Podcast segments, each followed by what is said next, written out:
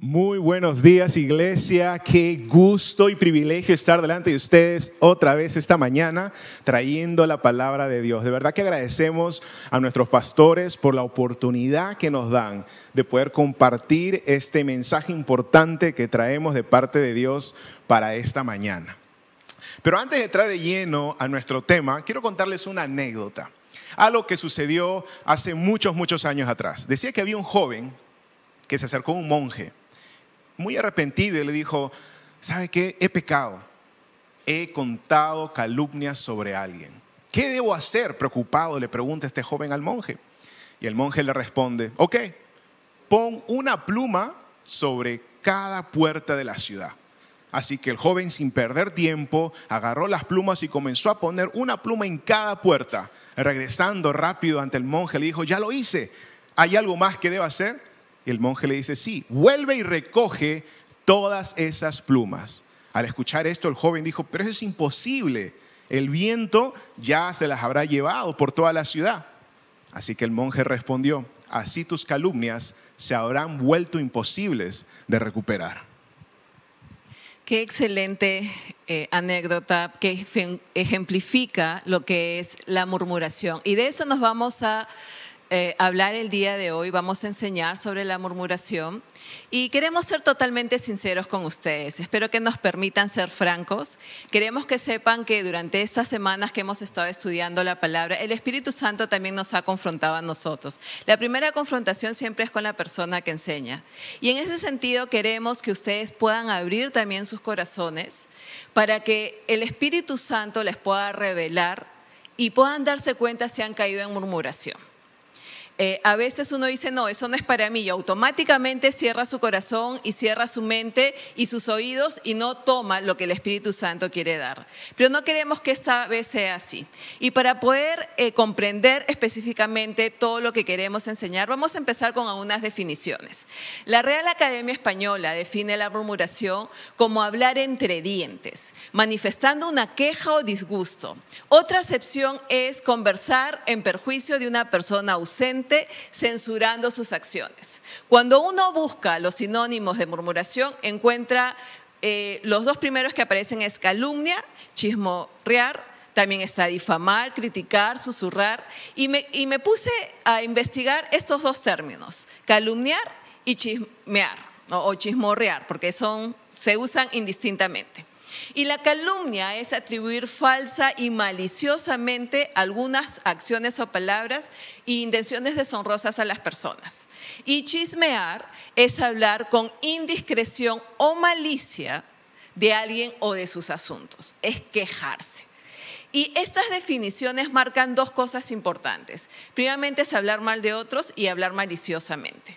Y cuando uno va a la palabra de Dios y quiere definir lo que es eh, la murmuración, encontramos en el Nuevo Testamento, cuando Pablo y Santiago hablan, dos palabras en griego. La primera es siduresis.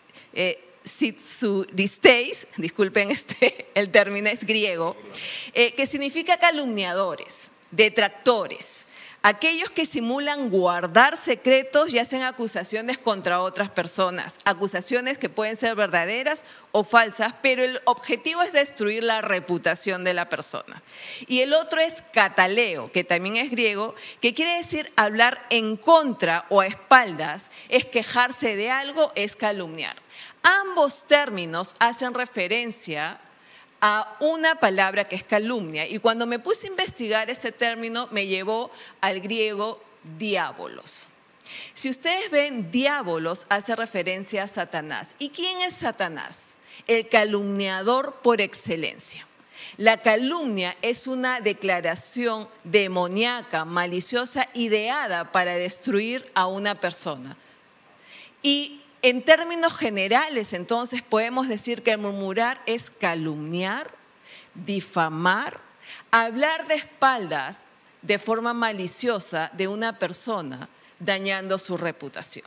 Ahora, yo, yo quiero que ustedes entiendan que muchas veces no es que uno decide murmurar. La murmuración empieza de maneras de un comentario probablemente inocente. No es que las personas dicen, ok, César, nos juntamos, murmuramos. No.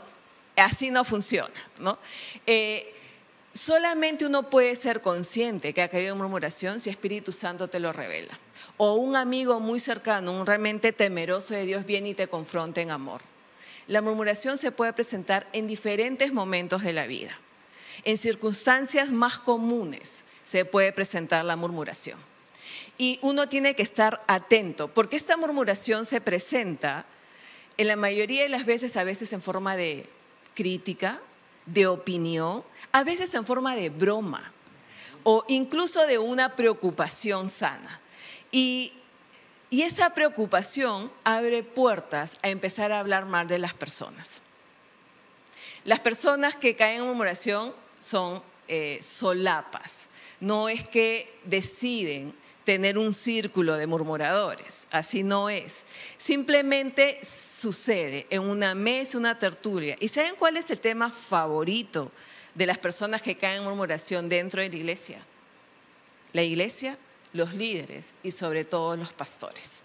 Y el día de hoy les vamos a hablar sobre algunas actitudes y formas en que se presenta la murmuración. Y una de ellas es que las personas que murmuran suelen ser mentirosas y exageradas. Suena fuerte a veces, uy, un murmurador mentiroso, no, pero suele suceder así. Eh, una persona dice, que murmura dice una verdad a medias y aumenta, es una verdad media más una exageración, es una mentira completa. Entonces, así se presenta la murmuración. Un ejemplo, dentro del contexto de la iglesia. Supongamos, eh, me reúno con unas amigas y digo, el otro día, no saben, estuve en la casa de los pastores y vi que se pusieron a discutir. E, era probable que hayan tenido una, una diferencia de opinión sobre un tema. Y se pusieron a discutir delante de mí. Discutían y encima la pastora se puso a reír. Se puso a burlar del pastor. Yo no sé cómo ellos se atreven a aconsejar a matrimonios si tienen tantos problemas entre ellos. Yo sé que es una exageración el ejemplo que acabo de dar y es una mentira, ¿no? Y, es, y estas murmuraciones salen de proporción. Y a veces uno, por querer eh, de repente llamar la atención de los amigos, eh, sembrar interés o incluso disfrazar eh, unas diferencias con los pastores o con algunas cosas de repente no estás de acuerdo, empiezan con murmurar, con mentiras y exageración. César, ¿cuál es la otra? Qué interesante, ¿no? Estas actitudes que podemos ver dentro de las personas que murmuran, que calumnian.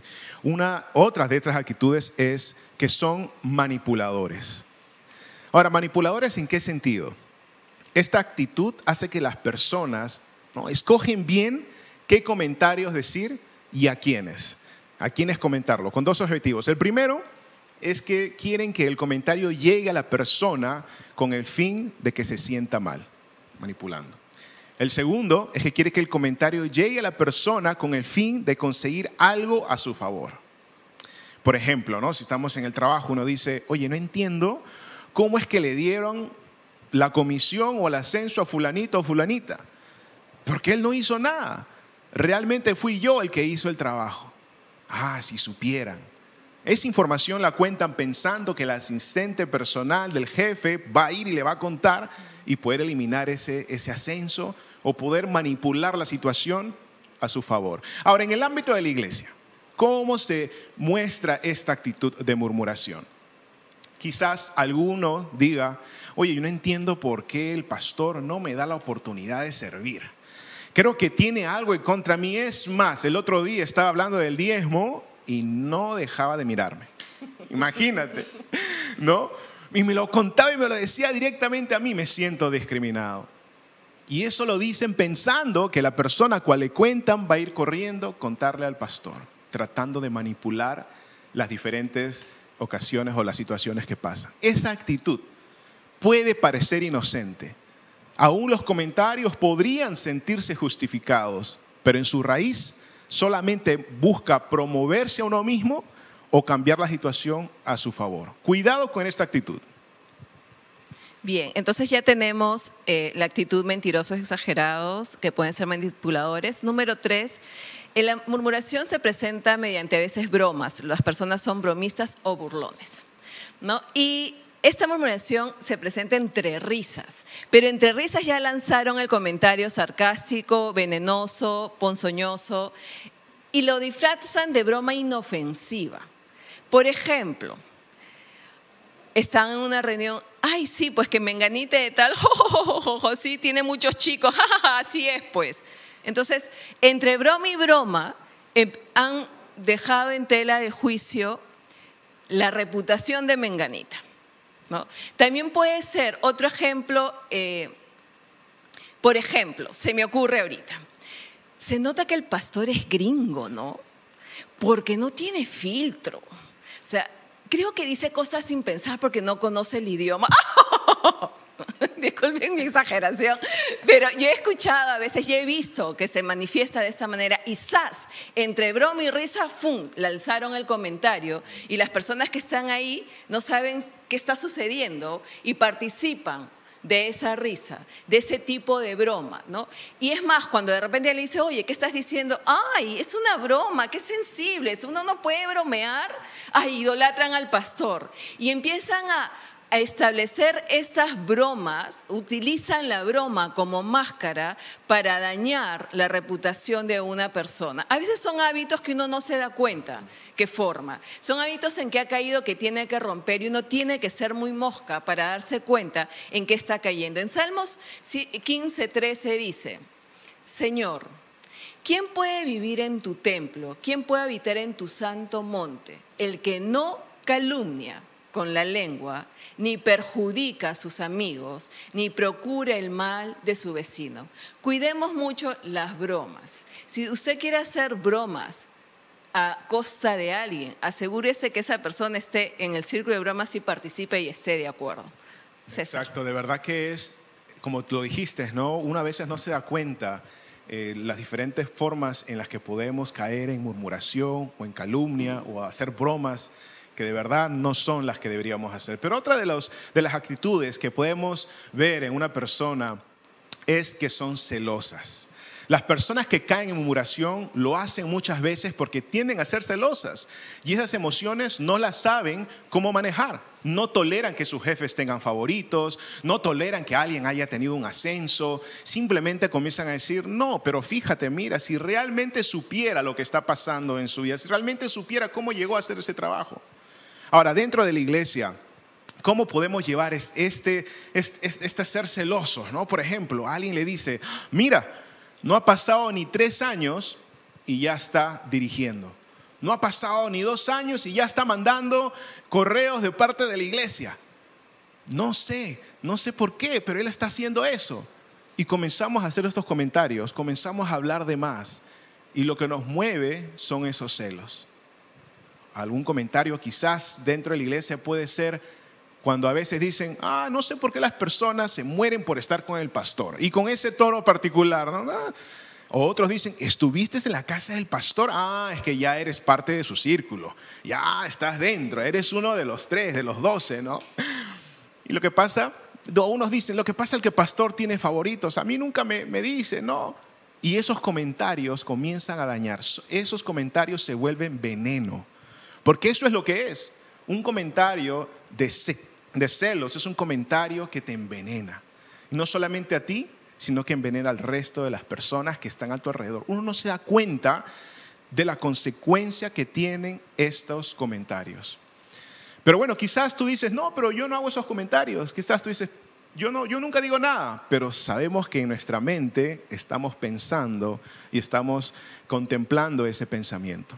En la Biblia vamos a encontrar ejemplos muy claves sobre lo que es la calumnia y sobre lo que es hablar dentro de un espíritu o un sentimiento de celos. Y lo vamos a ver más adelante en Números capítulo 12. Pero hay dos actitudes más que queremos resaltar o una actitud final sobre estas personas que caen en murmuración. Y es que pueden ser autosuficientes o se hacen las víctimas. Estos son dos polos opuestos que se mueven en el mismo sentir. Los autosuficientes creen que los demás personas todo lo hacen mal. Y si él o ella estuviera a cargo, haría las cosas diferentes. Ahora, la murmuración se puede disfrazar de una preocupación bien intencionada por el trabajo, por querer, no sé, elevar tu opinión encima de los demás, ¿no? A veces podemos decir, ay, si yo lo hiciera. estoy seguro que yo lo haría mejor. Ah, si yo fuera el pastor no hubiera permitido eso. O, veo, o vería que esto nunca sucede. Ahora, algo que coinciden ambas personas con estas actitudes es que ellos dicen, ah, no, yo ya no estoy escuchando de parte de Dios. No, la prédica del pastor ya no me está alimentando. Siempre dice lo mismo, ya no me llena. Y comienza a escuchar a otros, otros mensajes, otros pastores. ¿Qué sucede con estas personas? Es que o se creen que pueden hacer o que saben más que el pastor o se hacen la víctima. Se enfocan tanto en sus necesidades que siempre ellos son los más necesitados y creen saber más que el pastor. Pero recordemos lo que dice Efesios capítulo 4, versículo 26. Claro, ninguna palabra corrompida salga de vuestra boca, sino la que sea buena para la necesaria edificación a fin de dar gracia a los oyentes. Antes de decir algo, ponte a pensar, ¿esto es edificación? ¿Lo diría si mi pastor estaría delante? ¿Lo diría si la persona de la cual voy a comentar estaría aquí? Si no lo dirías, es mejor que no lo digas. Pero Lía, cuéntanos un poquito cómo se presenta la murmuración. Bien, este quiero antes de continuar comentar, de repente uno dice, bueno, yo no murmuro, pero tú prestas oídos. Mm. Y el simple hecho de que tú prestes oídos también te hace un murmurador. Porque, ¿qué pasa con las personas que murmuran? Eh, ellos se autoenvenenan y al momento de hablar envenenan a los demás con sus pensamientos, con todo lo que cargan en su corazón, con esta queja, con este descontento. Empiezan a plantar esta basura, estos pensamientos en el corazón de los demás. A veces no nos damos cuenta que hemos caído en la murmuración. Pero es importante analizar en torno de qué giran los temas de nuestra conversación. Cuando te reúnes eh, con tus amigos del trabajo, ¿de quién hablan? ¿Del jefe? Cuando se reúnen con la gente, tus amigos de la iglesia, ¿en qué termina la conversación? ¿En la iglesia? ¿En los líderes? ¿En los pastores? ¿En la forma en cómo ellos hacen las cosas? Entonces, de repente tú dices, yo no comento nada con nadie, pero sí estás comentando dentro de tu casa y tus hijos y tu esposo te escuchan. Eh, y estás envenenando sus corazones en tu propia casa. Puedes decir, claro, tú dices, es mi casa, yo puedo decir lo que quieres. Sí, es verdad, tú puedes decir todo lo que tú quieras en tu casa, pero en tu, en tu palabra está el poder de edificar o de destruir. Y puedes hacer que lo que tú digas envenene el corazón de tus hijos y hagan que se ofendan con la iglesia, con el pastor, y eso lo atribuyen directamente a Dios y haces que se alejen. Mira, en Efesios 4, 27 dice, no den lugar al diablo. Y el descontento, la queja, son puertas abiertas en nuestra casa. También podrías pensar, yo no comento nada delante de mis hijos, solo hablo con mi pareja, porque es mi mejor amiga, mi mejor amigo, y yo le digo y pienso, y le digo y siento todo lo que pienso, porque somos mejores amigos. Y él tengo toda la libertad de contarle. Eso es relativo, porque si tu pareja es nueva en la fe, mal haces. Si tu pareja no sabe eh, cómo manejar sentimientos negativos, también mal haces. Si tu pareja lucha con confiar en las personas, mal haces, porque estás sembrando duda, estás sembrando cosas en su corazón, por más que él pueda decir o ella pueda decir que maneja la situación.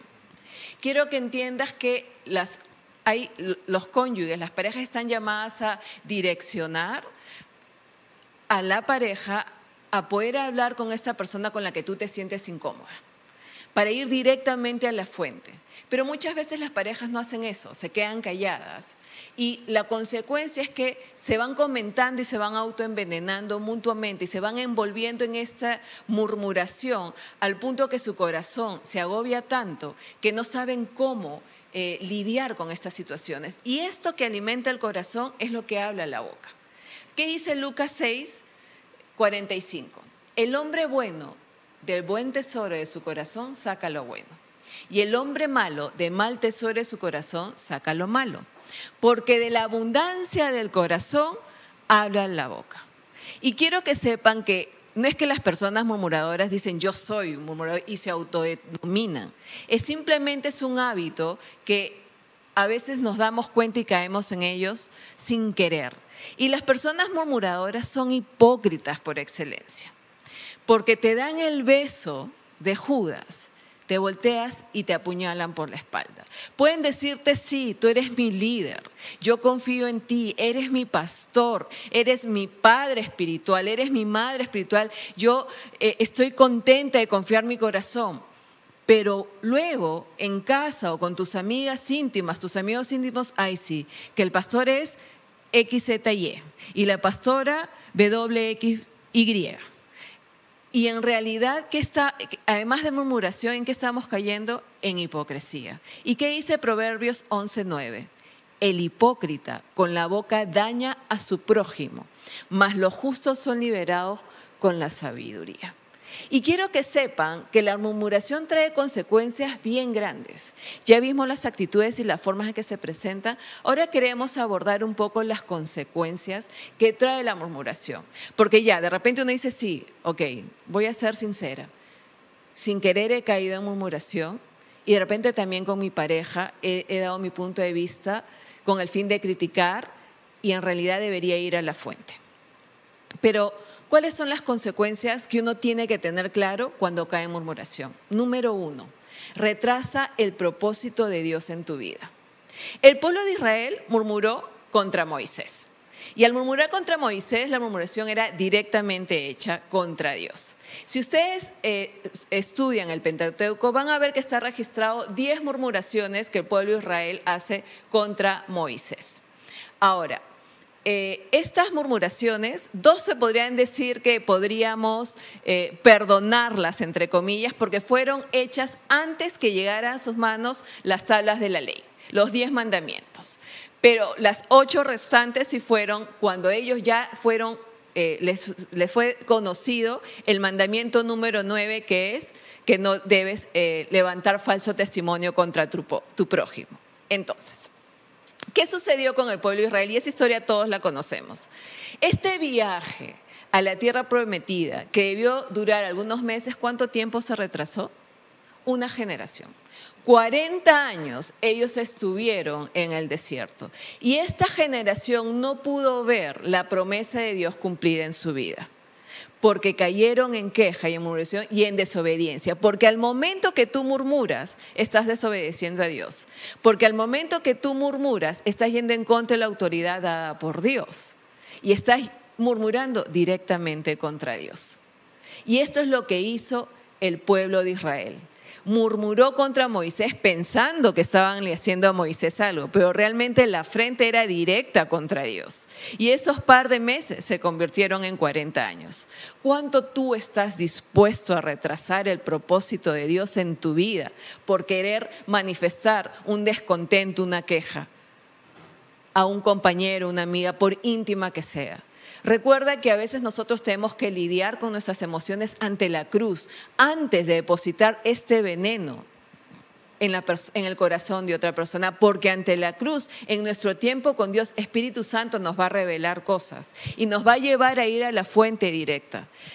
Miren, nuestros pastores no son perfectos, los líderes no son perfectos, pero son gente que ama a Dios y está dispuesta a reconocer.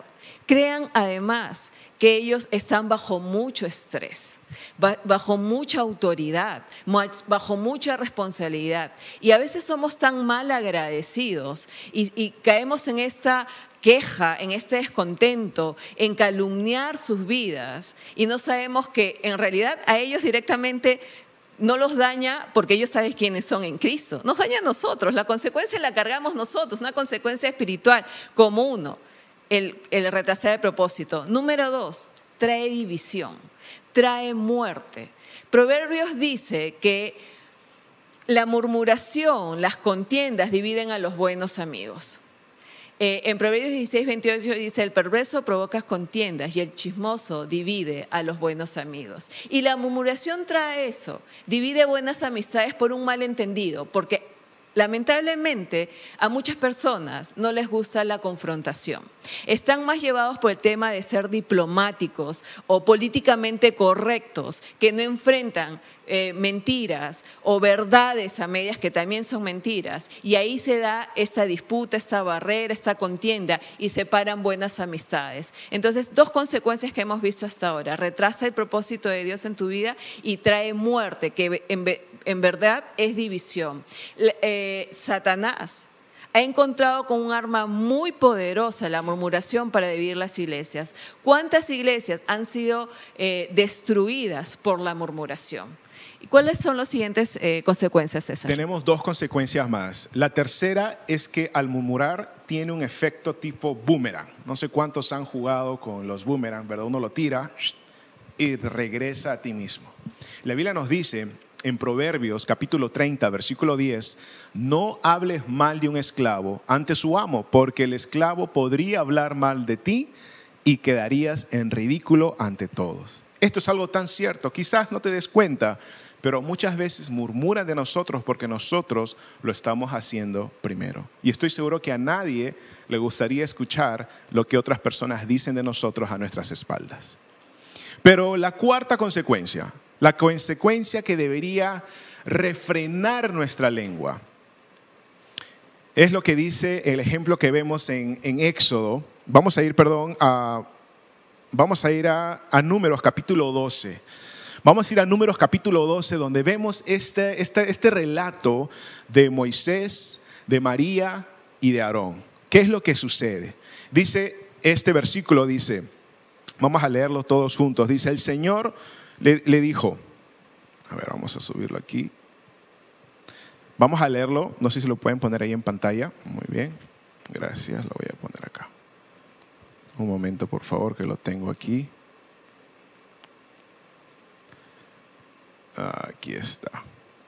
Quiero leer los primeros versículos porque creo que es algo importante que recordar el contexto de lo que está sucediendo. Números capítulo 12, versículo 1 dice, Moisés había tomado por una esposa a una egipcia, a una cusita, ¿verdad? Así que María, Miriam, perdón, y Aarón empezaron a murmurar en contra de él por causa de ella. ¿Qué estaba pasando aquí? Moisés ¿verdad? Había tomado a una mujer cusita, una mujer morena, una mujer que de repente no era lo normal, estaba haciendo algo nuevo, algo diferente, algo que de repente en un principio no fue, no fue bien visto. Pero ¿se recuerdan ustedes quién es Moisés? Moisés es esa persona que fue un amigo de Dios, a cual Dios hablaba cara a cara. Que si algo Dios hubiera dicho, no, esto no está bien, yo creo que él le hubiera compartido. Pero Moisés comenzó su algo distinto y eso levantó la murmuración de parte de su propio hermano, alguien que debería respaldarlo y ayudarlo. Y si pensaba que estaba mal, debía haber hablado directamente con él. Pero veamos qué más dice. Versículo 2 dice, eh, ¿acaso no ha hablado el Señor con otros que no sea Moisés? ¿No nos ha hablado también a nosotros? Ahí vemos la murmuración, ¿verdad? Mira esta parte del pasaje. Y el Señor oyó sus murmuraciones. Mira, muchas veces nosotros creemos que Dios no escucha nuestras murmuraciones. Muchas veces nosotros pasamos desapercibidos y decimos, no, Dios que va a estar escuchando lo que estoy diciendo. Pero Dios está atento a lo que sale de nuestros labios. Y mira lo que dice. El Señor oyó sus, sus, murmuraciones. A propósito, dice Moisés, era muy humilde, más humilde que cualquier otro. De pronto el Señor les dijo a Moisés, a Aarón y a Miriam, salgan los tres de la tienda de reunión. Y los tres salieron. Entonces el Señor descendió como una columna de, de nube y se detuvo a la entrada de la tienda. Mira lo que dice el versículo 6. Escuchen lo que les voy a decir, dice el Señor. Cuando un profeta del Señor se levante entre ustedes, yo le hablo en visiones y me revelo a él en sueños. Pero esto no ocurre así con mi siervo Moisés, porque en toda mi casa él es mi hombre de confianza. Con Él hablo cara a cara, claramente y sin enigmas. Él contempla la imagen del Señor. Imagínate lo que Dios, cómo describe a Moisés. ¿Cómo se atreven a murmurar contra mi siervo Moisés? Y la parte que más me impacta, el versículo 9, mira lo que dice un versículo corto. Entonces la ira del Señor se encendió contra ellos y el Señor se marchó. Esa es la peor consecuencia que puede haber la murmuración. Que la ira de Dios se encienda en contra tuya y que su presencia se vaya de tu vida. tantas áreas que todavía nos falta ganar, tantas áreas que quizás seguimos luchando y nos preguntamos por qué. Revisa si estás murmurando contra los siervos de Dios. Dios no aguanta la murmuración. Es algo que le hierve, se enoja y encima su presencia se va. Qué tremendo. Este es un pecado, algo serio. Y no porque esté en el Antiguo Testamento, eh, digamos que hoy en día no tiene relevancia. No. Si bien es cierto, vivimos bajo la gracia, Jesús nos perdonó, pero las consecuencias del pecado son las mismas. Dios no tolera más el pecado ahora, no Señor. Dios tiene paciencia contigo y conmigo. Y creo que este mensaje es un mensaje tan importante, ser confrontados por Espíritu Santo y hacer los cambios que necesitamos hacer. Pero ¿qué sucede si soy un murmurador? Si de repente hemos caído en esto, Lía, ¿qué podemos hacer? Bien, hay cosas prácticas, ¿no? Eh, pero quería un poco comentar lo que dijo César, esto del Antiguo Testamento, sí, está en el Antiguo, pero también está en el Nuevo. Eh, con César estuvimos pues estudiando profundo la palabra y Pablo habla mucho de los murmuradores y aconseja a no caer en murmuración, igual Santiago, ¿no? Eh, los animo a estudiar justamente sobre esto. ¿no? Y sobre la pregunta que hizo César, ¿qué hacer si soy murmurador? Eh, de repente tú dices, sí, no, no ha sido mi intención eh, murmurar. No me autodenomino murmurador, pero he caído en la murmuración. ¿Qué puedo hacer? Número uno, arrepiéntete. No hay perdón sin arrepentimiento. No hay cambio sin arrepentimiento. Y no hay enmendedura del daño sin un arrepentimiento genuino. El arrepentimiento te lleva a cambiar de dirección para dar al blanco. Proverbios 28:13 dice, el que oculta sus pecados no prosperará, pero el que los confiesa y se aparta de ellos alcanzará misericordia. No es solamente eh, confesar estos pecados, sino que debemos apartarnos de él nos arrepentimos y determinamos no caer en murmuración. Ahora, son hábitos que se tienen que romper y de repente tú vas a darte cuenta que caíste nuevo, reacciona y corta otra vez y determina. Y determina apartarte de estas conversaciones. Eh, yo recuerdo mucho cuando estaba en una iglesia, en una de las iglesias que estaba, este, tenía un círculo de amigos y cuando ya empezaban a hablar, de los líderes y los pastores, patitas, ¿para qué te tengo? Yo me levantaba, chau, chau, me tengo que ir, y me empezaba a despedir y me retiraba del lugar. Ah, y hacíamos eso con ese tiempo, eh, mi esposo era mi, mi amigo especial. Entonces nos íbamos y no participábamos de estas conversaciones, ¿no? porque sabíamos las consecuencias que podíamos tener en nuestra vida espiritual. ¿Qué otra cosa podríamos hacer además de arrepentirnos, César? Mira, otra cosa que podemos hacer una vez que nos arrepentimos es orar y deja el asunto en las manos de Dios. Primera de Pedro 5:7 dice, echad toda vuestra ansiedad sobre Él, porque Él tiene cuidado de vosotros. Si algo legítimamente te está preocupando, preséntalo a tu Padre. Él es más que poderoso para solucionarlo, si así le parece.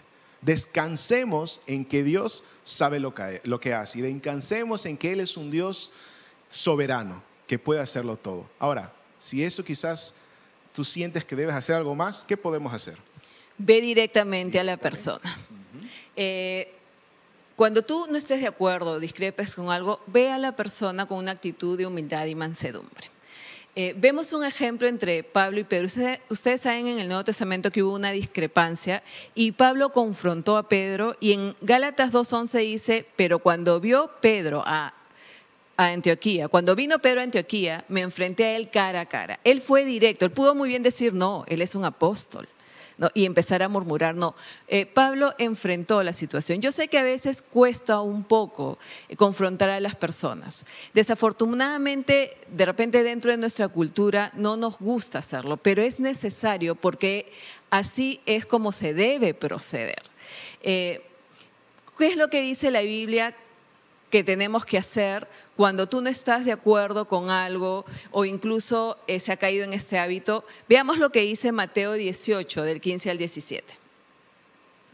Si tu hermano peca contra ti, ve a solas con él y hazle ver su falta. Si te hace caso, has ganado a tu hermano. Pero si no, lleva contigo a uno o dos más para que todo asunto se resuelva mediante el testimonio de dos o tres testigos.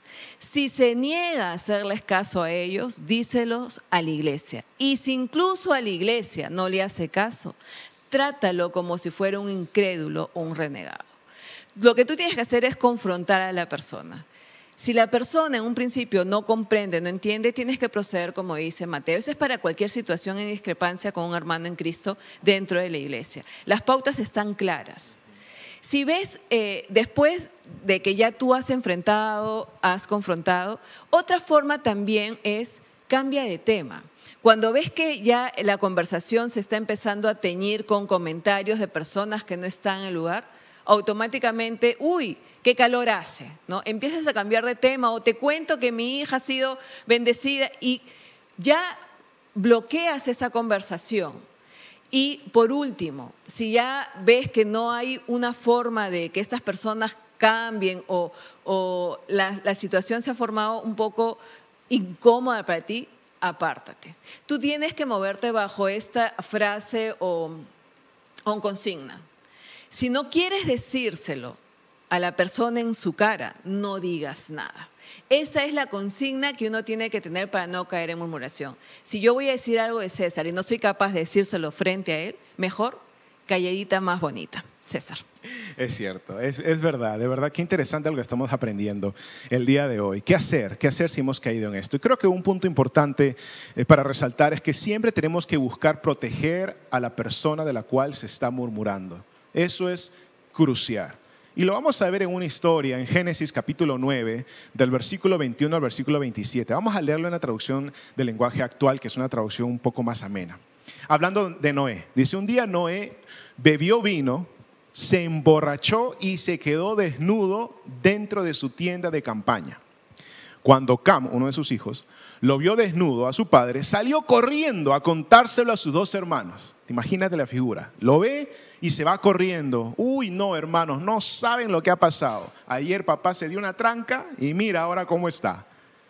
Entonces, miren, miren la actitud de los hijos de Sem y Jafet, los hermanos de Cam. Versículo 23. Entonces Sem y Jafet tomaron una manta para cubrir a su padre para no verlo desnudo, caminaron de espaldas llevando la manta y lo dejaron caer sobre su padre. Cuando Noé despertó de su borrachera y supo lo que su hijo Cam le había hecho, dijo, malditos sean los cananitas tus descendientes, serán esclavos de los descendientes de Sem y Jafet. Y dijo también, bendito sea el Dios de Sem, los cananitas serán sus esclavos que Dios haga más grande el territorio de Jafet y que viva Jafet en las tiendas de Sem y los cananitas serán sus esclavos. Mira, qué increíble la consecuencia que tiene el ir y comenzar a hacer eh, barullo, ¿verdad? Ir y lastimar el honor de una persona. Seamos como los dos hermanos, como Sem y Jafet, que fueron, ni siquiera vieron la desnudez de su padre y dijeron, vamos a cubrirlo, vamos a cubrirlo. Mira, esto es algo importante porque realmente muestra la actitud de nuestro corazón. Sea lo que se esté contando, sea que sea cierto o no, y tú estés escuchando, no debemos caer en la tentación de comentar y seguir destruyendo el honor de esa persona. Siempre busca amar y proteger a la persona. Y si de repente tienes que hacer el padre directamente, hazlo, porque es necesario.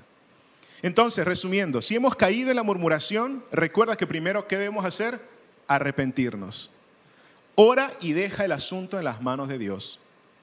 Conversalo directamente con esa persona involucrada y por último, cubre a la persona en amor.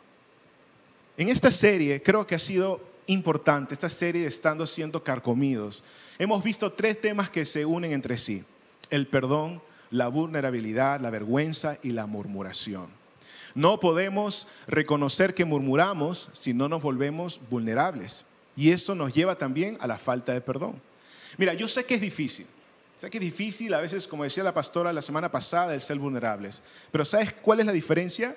que cuando estás plantado en una iglesia, en una familia que es saludable, un lugar que te sientes tan amado y tan protegido, sabes que sin lugar a duda no te juzgarán, ni pensarán menos de ti. Eso fue lo que yo encontré aquí en Casa de Luz. Lo que más me atrajo a mí y a mi esposa para hacer de Casa de Luz nuestra familia. Quizá ustedes ya conocen nuestro testimonio, pero me gustaría contarles brevemente qué fue lo que Dios hizo con nosotros. Nosotros llegamos a Casa de Luz en medio de una crisis matrimonial. Recuerdo que el, el pastor con el cual yo estaba en ese momento, en esa iglesia, me dijo, César, busca consejería en otra iglesia, porque aquí o terminan separados o terminan divorciados. Cuando él me dijo eso, yo dije, Señor, ¿qué voy a hacer? Y fue así que llegamos a la casa, a casa de luz, a la iglesia de los pastores. Llegamos a consejerías con ellos, a pesar que no éramos parte de su grey, ellos se tomaron el tiempo de darnos palabra fresca.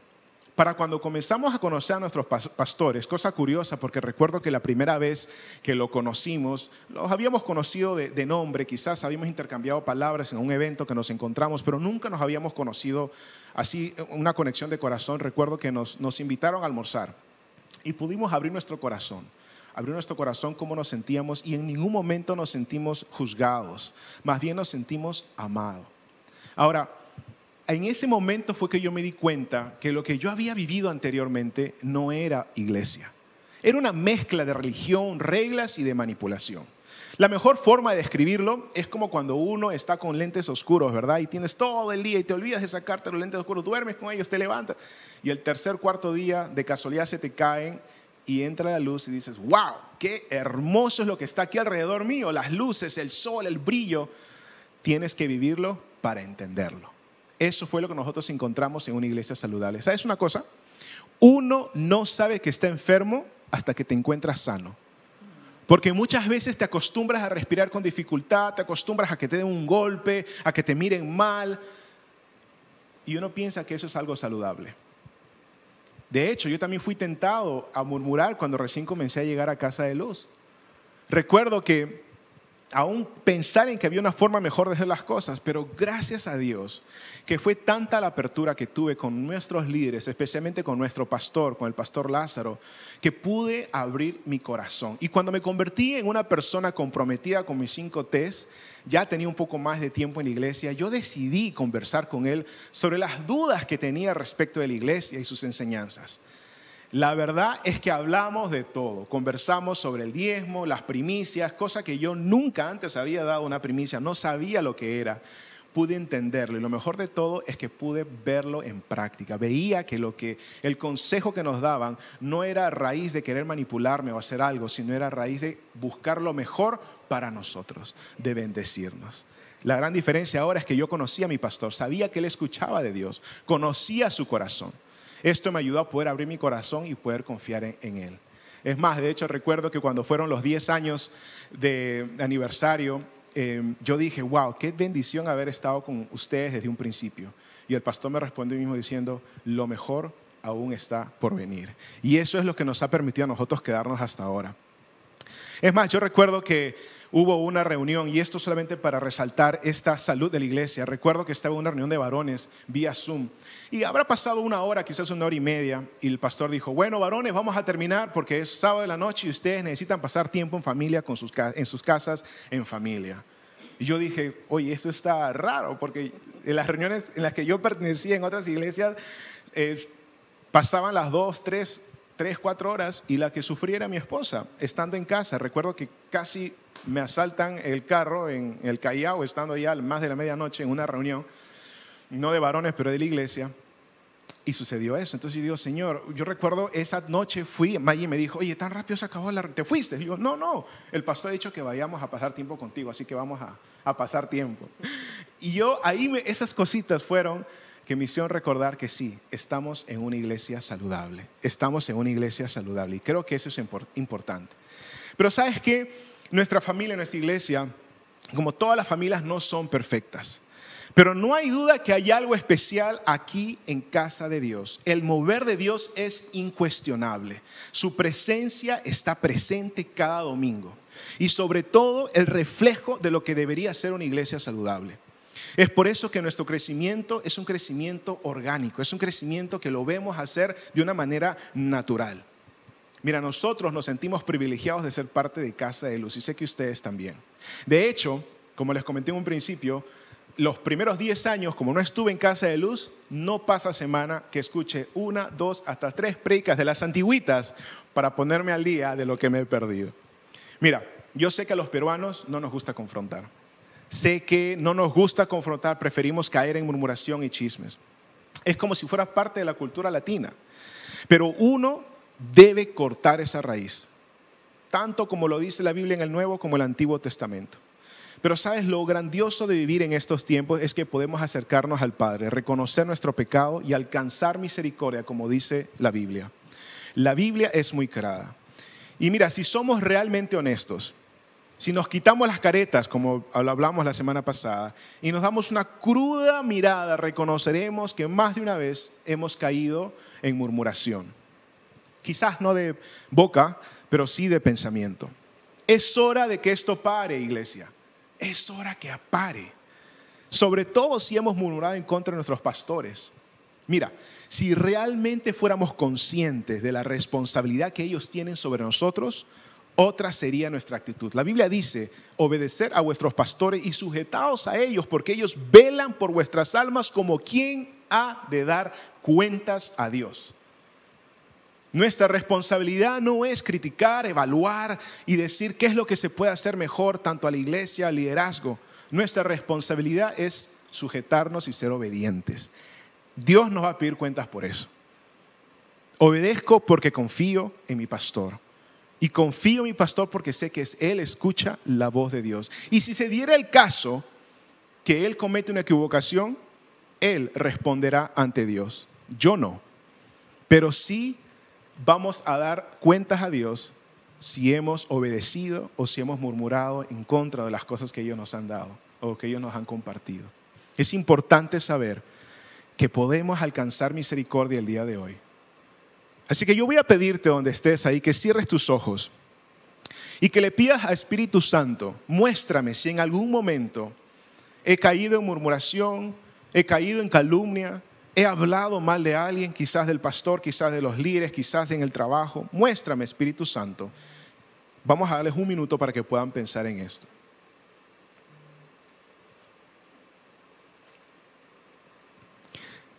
Nuestro Padre no nos trae cosas a memorias para condenarnos, sino nos trae para decirnos, es suficiente, déjalo ya, sigamos mirando adelante, caminemos juntos. Padre, esta mañana venimos delante tuyo, sabiendo que eres un buen Padre. Y Señor, te pedimos perdón si quizás hemos hablado de más o hemos hablado de menos, o aún en nuestros pensamientos, Señor, y hemos osado a calumniar, a murmurar en contra de nuestros pastores o en contra de nuestros líderes o de quien sea, Señor. Perdónanos. Ayúdanos a entender lo que realmente la murmuración hace, el veneno que es. Ayúdanos a entender, Espíritu Santo, y poder caminar una vida recta e íntegra delante de tus ojos. Gracias porque podemos acercarnos ante ti y saber que tú tienes, Señor, el control Tú nos perdonas, nos limpias y nos levantas. Gracias. Padre, y si tú nos estás mostrando esta mañana que debemos acercarnos a algún líder o, algún, aún a nuestros pastores y pedir perdón, Señor, ayúdanos a hacerlo. No dejemos, Padre, que, que el temor a ser juzgados, al qué dirán, nos detengan de poder Señor, resarcir la relación, de poder tener una restauración completa. Padre, en el nombre de Jesús, que tu Espíritu Santo nos mueve, nos convenza y nos ayude a ser obedientes a ti, Señor. Gracias, Padre, por lo que tú estás haciendo en medio nuestro y por lo que harás en esta iglesia. Gracias, Señor. Gracias por escucharnos. También puedes encontrar el mensaje en nuestro canal de YouTube Casa de Luz. Si ha sido de bendición para su vida, te animamos a que lo compartas con otras personas y nos ayudes a difundirlo dándole su mayor calificación. Hasta la próxima semana. Dios te bendiga.